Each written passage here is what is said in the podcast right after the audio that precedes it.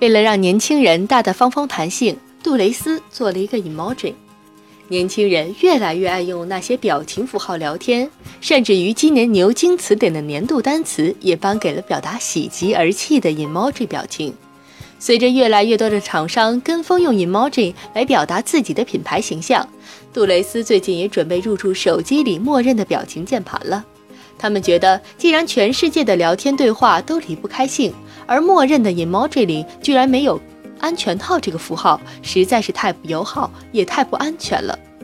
为了表达安全性爱的意思，热爱用表情的年轻人有时候用茄子、热狗或者手指符号来隐晦指代。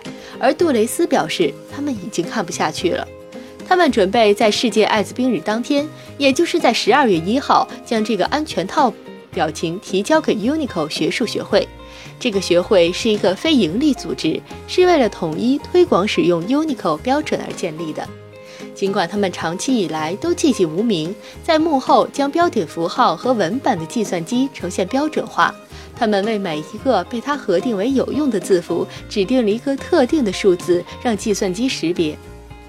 也就是说，每一个新的 emoji 成为语言的组成部分之前，必须要经过官方的首肯。